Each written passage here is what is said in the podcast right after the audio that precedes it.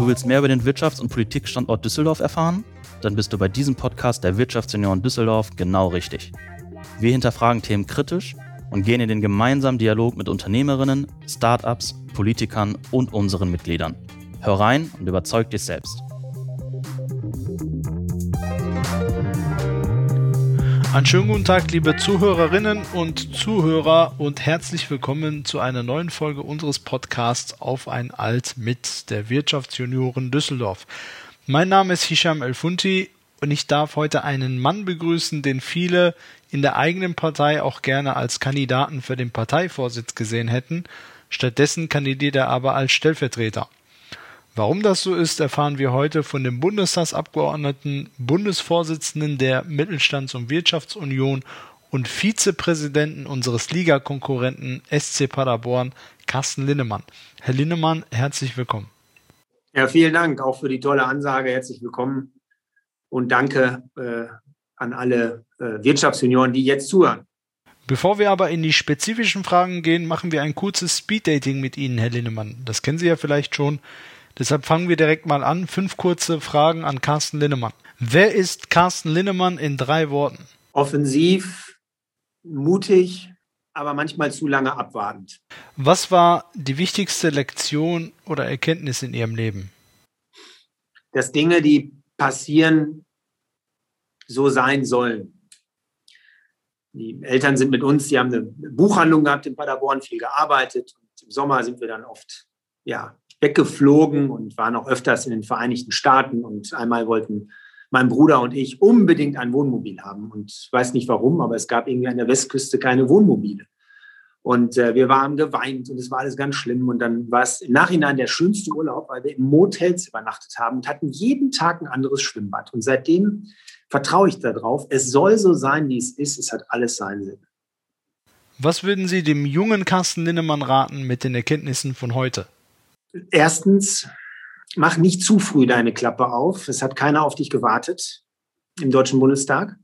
Zweitens, äußere dich nur und ausschließlich zu Themen, wo du auch Ahnung von hast. Ansonsten halt bitte deine Klappe.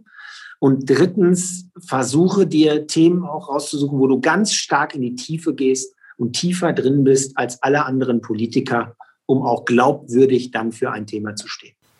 Wer ist der wichtigste Mensch für Sie? Meine Familie, meine Eltern, ganz klar. Ähm, ja. Und last but not least, was bedeutet Netzwerken für Sie? Netzwerken bedeutet für mich nicht kalkulierter Netzwerkansatz, ein kalkulierter Netzwerkansatz, sondern wirklich Netzwerken in dem Sinne, dass es mich auch weiterbringt. Also ich netzwerke total gerne mit Leuten, die eine andere Meinung haben als ich. Also mit Herrn Richard David Precht zu reden, ja, habe ich richtig Bock drauf, weil er äh, oftmals eine andere Meinung hat mit dem bedingungslosen Grundeinkommen. Ich mich aber dann in seine Welt hineinversetze, versuche ihn zu verstehen, um dann vielleicht durch eine Debatte weiterzukommen. Super, dann geht es direkt schon weiter. Bis zum 9. Dezember soll Deutschland eine neue Bundesregierung bekommen. Die Ära Angela Merkel geht nach 16 Jahren zu Ende. Sie sitzen selbst seit 2009 im Bundestag und sind seitdem auch direkt gewählt. Wie bewerten Sie die Ära Angela Merkel heute? International ausgezeichnet. Also wenn man heute ins Ausland reist und sagt, man kommt aus äh, Deutschland äh, mit ähm, Frau Merkel, Mrs. Merkel, ähm, es ist unglaublich, ähm, welches Renommee sie auch für Deutschland aufgebaut hat. Also wir stehen Spitze da in der Welt. Hohes Ansehen. Auf der anderen Seite bin ich ein Reformer und ähm, wir waren meines Erachtens zu stark im Tagesgeschäft unterwegs, zu stark nur im Krisenmodus und haben zu wenig an das Morgen gedacht. Bei der letzten Bundestagswahl hat die CDU, ihre Partei, das schlechteste Wahlergebnis in der Geschichte der CDU und CSU eingefahren. Wenn man sich die unterschiedlichen Gründe mal anschaut, ist ja vom Lacher zur falschen Zeit am falschen Ort dem vielleicht falschen Kandidaten und den Sticheleien und Seitenhieben aus dem tiefen Süden ja wirklich alles dabei. Woran ist es am Ende wirklich gescheitert? An uns selbst. Also es zeigt sich einfach, dass Regierungen abgewählt werden. Man wollte uns abwählen Und wir haben alles dafür getan, dass man uns auch abwählt, weil wir eigentlich so viele Fehler gemacht haben wie nie zuvor in einem Wahlkampf. Und die Opposition hat die Wahl nicht gewonnen. Also ich glaube, das werden auch äh, Demoskopen so äh, beurteilen, sondern wir wurden abgestraft, wir wurden abgewählt. Und am Ende des Tages muss man sagen, zwei Dinge fehlten. Erstens Geschlossenheit und zweitens Begeisterung. Also wenn Sie als Unternehmer nicht von Ihrem eigenen Produkt begeistert sind, geschweige denn die Mitarbeiter sind nicht begeistert, wie wollen Sie dann die Kunden überzeugen, Ihr Produkt zu kaufen? Und das genau war unser Problem. Ähm, wir konnten uns zu wenig selbst begeistern, auch für unser Produkt CDU. Und am Ende des Tages wurden wir dafür abgestraft. Und wir müssen jetzt die richtigen Schlüsse rausziehen. Noch nie war eine Wahlanalyse so ehrlich und so klar, zumindest in den letzten Jahren, solange ich in der Politik bin, wie in diesen Wochen. Das macht mir Mut, ähm, auch dafür zu kämpfen, dass es in Zukunft wieder besser läuft. Ihr Parteivorsitzender Armin Laschet hat ja noch nach der Wahl und bis zum Schluss am Jamaika-Bündnis und an einer Regierungsbeteiligung mit der Union festgehalten. Objektiv betrachtet ist das ja schon etwas suspekt gab es bis zuletzt Signale von den Grünen und oder der FDP doch mit der CDU zusammen eine Regierung bilden zu wollen? Ähm, ja, zum einen ist es, glaube ich, ein ganz normaler menschlicher Reflex. Man will es nicht wahrhaben, dass man die Wahl verloren hat. Muss man vielleicht unter dieser menschlichen Komponente abhaken. Auf der anderen Seite ganz klar, wir haben das gesehen bei der letzten Koalition, ähm, wo es ganz klar auf Jamaika hinauslief und dann ähm, Christian Lindner den Stoppknopf gedrückt hat und dann Herr Steinmeier dafür gesorgt hat, dass es dann doch noch ähm, eine große Koalition gibt. Ähm, also insofern hätte es ja sein können, dass die sich doch noch so weit zanken, dass es nicht möglich ist. Aber mir war schon in den ersten Tagen klar, dass die Wahrscheinlichkeit nennenswert ist, dass es zu einer Ampel kommt. Also ist unser Bundespräsident dafür verantwortlich, dass dieser bekannte Satz, es ist besser nicht zu regieren als falsch zu regieren, gefallen ist? Genau, das war Christian Lindner, der ist ja dann abgehauen. Und die SPD, ich weiß nicht, es gab ja mal einen Herrn ähm, Schulz, der war ja damals Spitzenkandidat, der hat ja direkt nach der Wahl gesagt, eine große Koalition wird es mit uns nicht mehr geben. Und als die FDP sagte, wir haben auch keinen Bock äh, auf eine äh, Regierungskonstellation, stand dieses Land vor Neuwahlen. Und dann gab es ein Gespräch im Bundespräsidialamt, wo dann der Bundespräsident äh, nochmal deutlich gemacht hat, welche Verantwortung Parteien in Deutschland haben. Und dieser Verantwortung ist man dann nachgekommen. Im Nachhinein muss man sagen, ich bin kein Fan von so einer großen Koalition. Das kann man mal machen, aber auf Dauer schadet es nicht nur der Demokratie, sondern auch der Reformfähigkeit eines Landes. Ein interessanter Einblick. Wie möchten Sie und Ihre Partei das wieder in den Griff kriegen?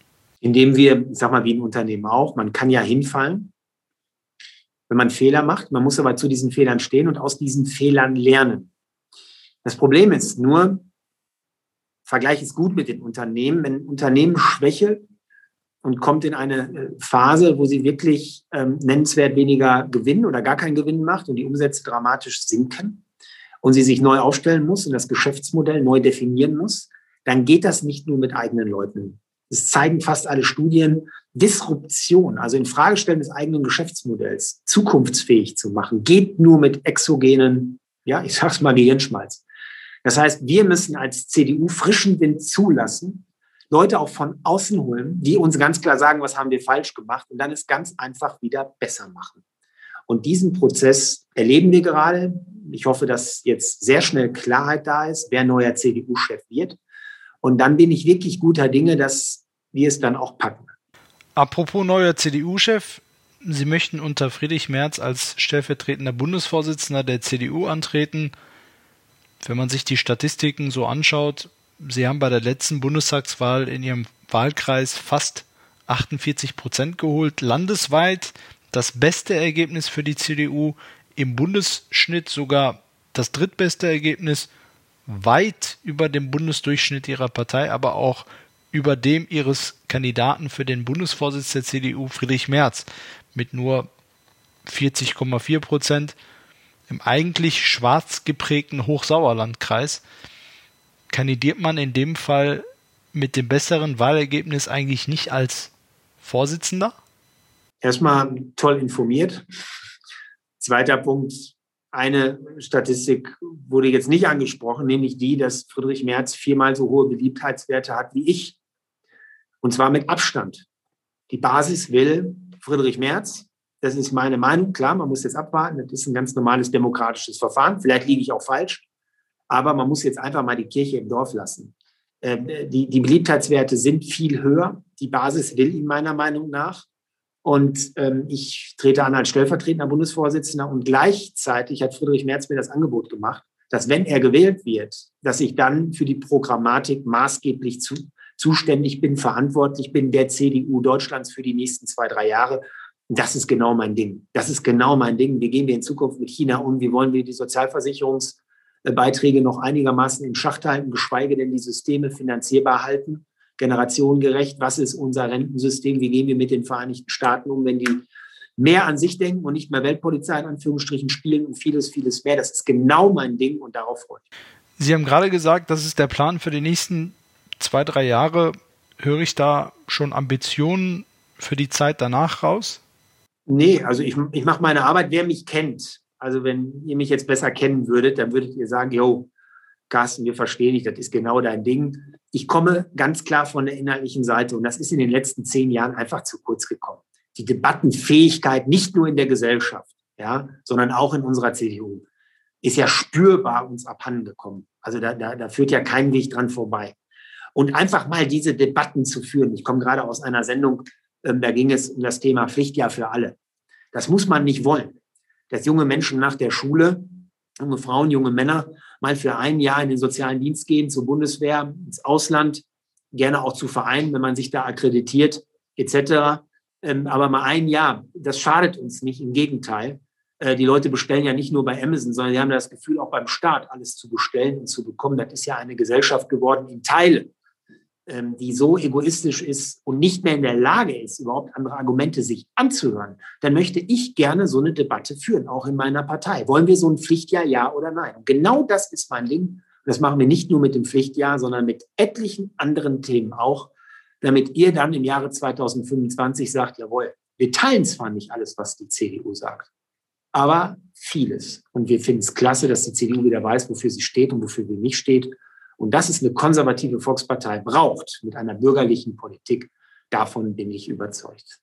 Herr Linnemann, Sie geben ja auch den Vorsitz der Mittelstands- und Wirtschaftsunion, die Sie seit 2013 leiten, auf. Für viele kam diese Entscheidung auch etwas überraschend. Wie kam es zu dieser Entscheidung? Also auf der einen Seite habe ich im Frühjahr im Spiegel gefordert, dass die Kanzlerschaft nur noch zwei Perioden andauern soll, damit Parteien nicht ermatten, sondern dass man sich ständig erneuert. Und das Gleiche muss auch für Spitzenämter in der Partei gelten. Und dann auf einmal haben viele mich angeschrieben und gesagt, ja, Herr Lindemann, Pustekuchen. Sie sind 2013 Vorsitzender der Mittelstandsunion geworden. Jetzt ist 2021, macht acht Jahre. Also müssen Sie ja auch gehen. Und dann habe ich wirklich ernsthaft darüber nachgedacht, ja, eigentlich musste mit gutem Beispiel vorangehen.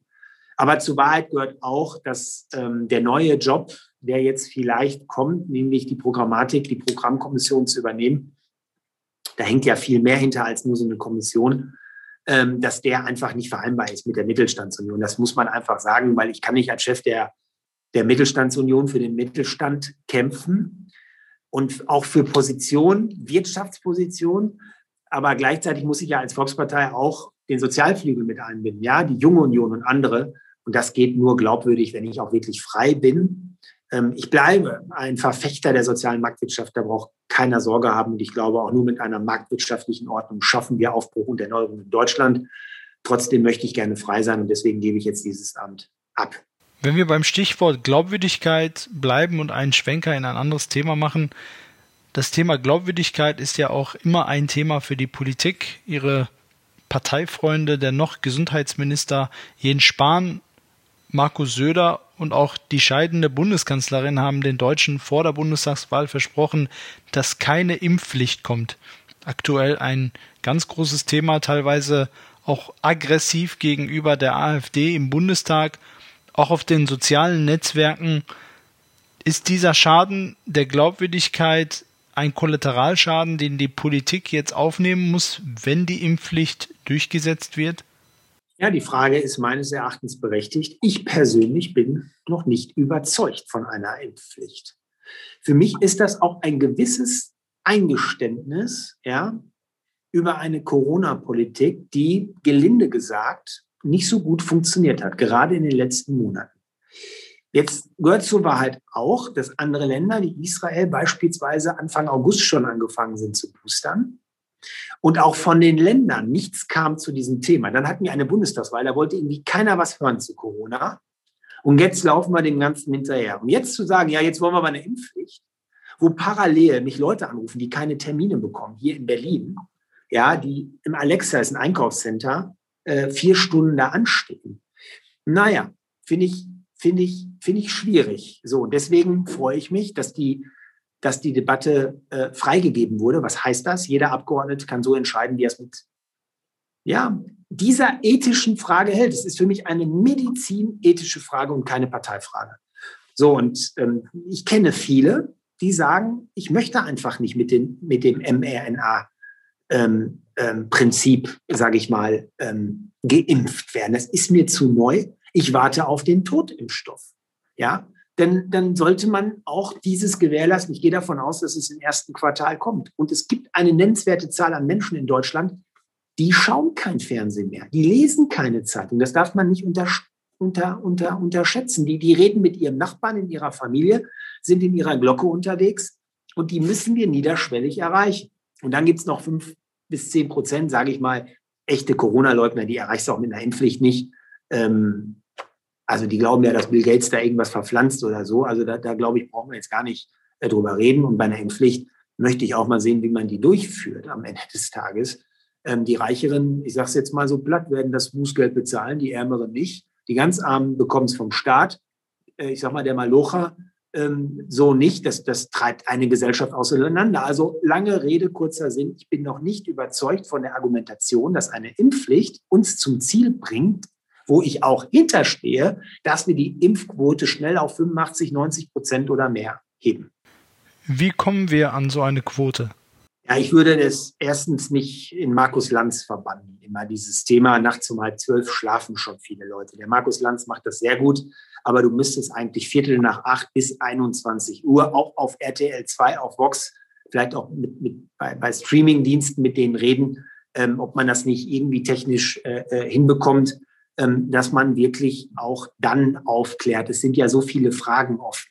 Ja, erster Punkt. Zweitens, ich würde es super niederschwellig machen.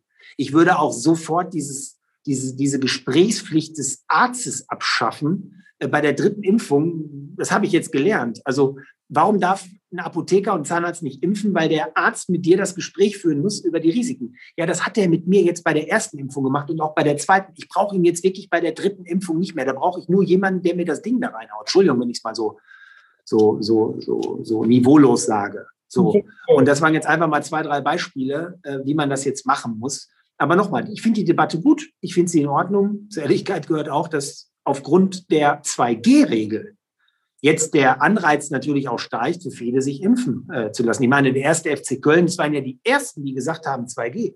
Ich denke, da gibt es ganz viele Fans, die aufgrund dieser Ansage sich impfen lassen haben. Also insofern wäre ich eher der Freund, über dieses 2G zu gehen, über niederschwellige Angebote und vieles mehr. Aber nochmal, ich lasse mich gerne überzeugen. Im Moment bin ich es noch nicht. Der erste FC Köln und hier ganz herzliche Grüße an die Wirtschaftsjunioren in Köln. Und an Steffen Baumgart haben sie ein Juwel aus Paderborn sich einfach uns geklaut, weggeholt. Ist ja leider in den letzten Tagen mit dem vollen Stadion beim letzten Heimspiel eher negativ in den Medien in die Schlagzeilen geraten. Kommen wir jetzt in die Situation, dass wir wieder Fußballspiele vor leeren Rängen haben werden? Also, also ich sage mal ganz offen, jetzt nicht nur Fußball, sondern insgesamt.